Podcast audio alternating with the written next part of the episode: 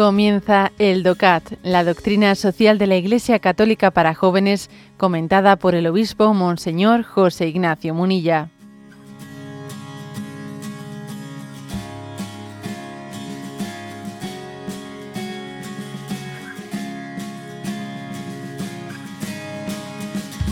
El punto 37. ¿Para qué existen los medios de comunicación? Cuando no es posible, cuando no es posible la comunicación directa, necesitamos de los medios de comunicación como mediadores indirectos de la información y como plataformas de intercambio y de discusión.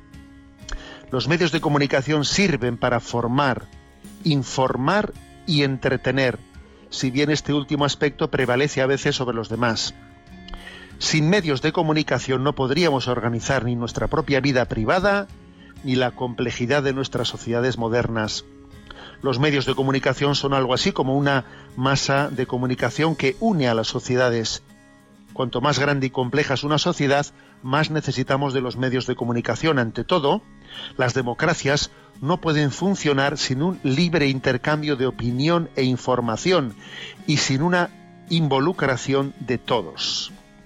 Bueno, va a dedicar aquí unos cuantos puntos el, el al tema de la, de la comunicación. Lo primero, una cuestión que yo creo que fácilmente puede pasar desapercibida. Dice, cuando no es posible la comunicación directa, necesitamos de los medios de comunicación. Pero ojo, dice cuando la comunicación no es posible que sea directa, porque muchas veces sí es posible una comunicación directa. Y en ese caso, que uno se fíe más de lo que recibe desde los medios de comunicación en vez de eh, la capacidad suya de conocer las cosas directamente es un gran error. ¿eh? Yo suelo, suelo, decir desde la propia experiencia que muchas veces que yo he podido ¿eh? conocer directamente determinadas pues determinados mm, episodios de la vida de la iglesia o, de la vida social. Los he conocido directamente, incluso he sido protagonista de ellos, ¿no? Y luego veo cómo son transmitidos por los medios de comunicación, dice uno, madre mía, madre mía, eh, a ver, ¿qué riesgo es el que tengamos un conocimiento eh, desfigurado de la realidad? Con lo cual, en primer lugar, creo que tiene que haber, antes de acudir a los medios de comunicación generales, tiene que haber un compromiso también de conocimiento personal o sea, no utilizar los medios de comunicación como algo cómodo que me dispense de mi obligación de intentar conocer personalmente las cosas. ¿Eh? Ir y preguntar a quien debo de preguntar, etcétera. Esto es algo de lo que uno no debe de dimitir nunca. ¿eh? No debe de, eh, bueno, pues de, darlo por perdido, la posibilidad de conocimiento directo. Pero obviamente es imposible conocer todo personalmente y la mayoría de las veces tiene, uno tiene que recibir un conocimiento indirecto, ¿no? Desde los medios de comunicación que son totalmente necesarios para, para, que una sociedad tenga, ¿no? tenga esa capacidad de información. Ahora, ¿qué ocurre? Pues que, que es obvio que alguien dijo, la información es poder, es poder, porque el que informa tiene la capacidad de informar pues de una manera, mm, digamos, eh, adaptada a sus intereses. Y eso es un gran riesgo, con lo cual es importante, como dice aquí, que en las democracias tenga que haber una libertad eh, informativa para compensar ese riesgo de deformación interesada. Es importantísimo que exista una libertad informativa. Y claro, es verdad que hay países, eh, pues eso, como China, donde esa libertad está explícitamente cercenada. Pero ojo, hay países ¿eh? pues en los que hay, teóricamente, en su, la Constitución se reconoce ¿no? pues la, libertad eh, la libertad comunicativa, pero luego vienen ¿eh? en la letra pequeña ciertas concentraciones comunicativas de, grandes más media, etcétera, que, pues que hay por concesiones televisivas, por concesiones de espacios tal, hace que, que, la, que la teórica libertad comunicativa en la práctica está concentrada en grandes grupos, en grandes medios. Y esto tenemos que conocerlo, esto es importante conocerlo. Porque por lo menos si uno conoce que esa libertad teórica constitucional en la práctica ¿eh? está muy cercenada por concesiones administrativas que se han hecho desde tiene una capacidad también un poco correctora en la lectura, cuando, cuando está escuchando a tal cadena televisiva, soy consciente detrás de esa cadena quién, qué interés ¿eh?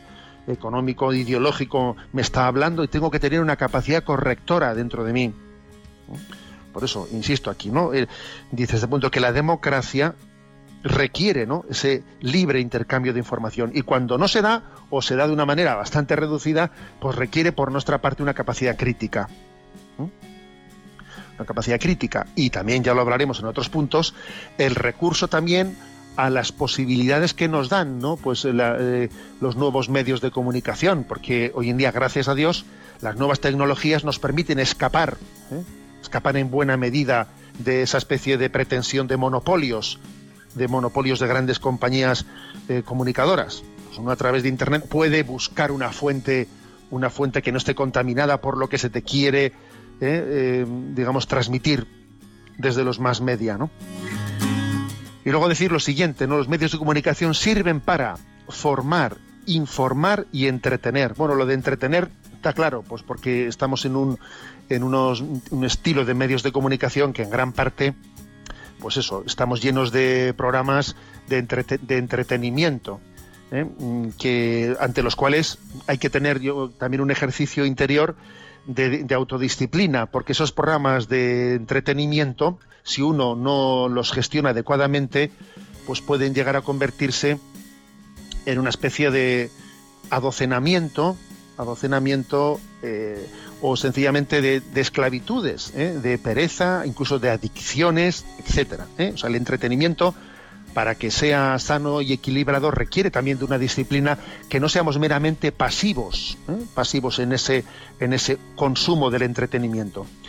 Y luego con respecto a ese, porque dice que son tres ¿no? las finalidades, formar, informar y entretener. Con respecto al formar y al informar, a mí me parece que aquí tiene que haber una, una conciencia muy clara, ¿eh? porque en los medios de comunicación dan cuenta únicamente de lo que acontece, se limitan a, ¿eh? a dar cuenta de ello, o están de alguna manera generando lo que acontece. A ver, las dos cosas están aconteciendo, ¿eh? las dos cosas. Pero obviamente los medios de comunicación no son asépticos, o sea, no se limitan a, constatar lo que acontece, generan en gran medida también lo, que acontece. Son generadores de cultura. ¿eh? por ejemplo, ¿no? en, el tema de, en el tema de la ideología de género a la que nos hemos referido, es obvio que los medios de comunicación están haciendo en este momento un influjo tremendo para que, eh, pues, eh, por determinadas eh, sobrepresencias, sobrepresencias en programas, etcétera y tal, ¿no? de grupos LGTBI, etcétera, se está no únicamente informando, sino se está generando, ¿no? generando una, una realidad. No se informa de la realidad, se genera una, una realidad desde desde una presencia mm, política o pactada en determinados medios de comunicación. Luego, tengamos en cuenta esto, no podemos ser ingenuos, ¿no? El binomio formar e informar es un binomio en el que uno tiene que ser consciente, tiene que ser consciente de en qué momento estoy siendo informado y en qué momento estoy intentando, eh, o sea, se está intentando transmitirme valores que pueden ser positivos o pueden ser negativos y tengo que tener la capacidad de discernirlos. Nunca como ahora fue necesario, han sido necesarios los medios de comunicación, pero nunca como ahora es necesario el discernimiento en su utilización. Discernir, ¿no? En su utilización creo que es uno de los elementos, elementos claves, ¿no? A la hora de, poder, eh, de poder mm, ser protagonista y no meramente sujeto paciente ¿no? en los medios de, comunicación. Estamos llamados, eh, como decía también Platón, ¿no? Platón decía que, que un buen libro es aquel que te permite leer entre líneas ¿eh? Y sacar tus conclusiones. Un, medio de, un buen medio de comunicación es aquel también que me permite ¿eh? leer entre líneas y sacar, y sacar las conclusiones, ¿no? Y me permite tener mi capacidad crítica y me permite eh, también generar cultura y ser yo también no únicamente sujeto pasivo, sino activo, activo de esa, de esa comunicación.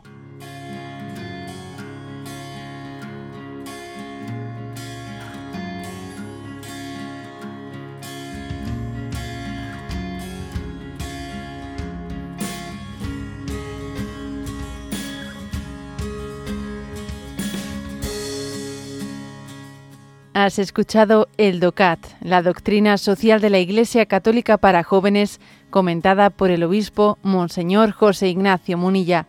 Encuentra todos los audios en radiomaria.es.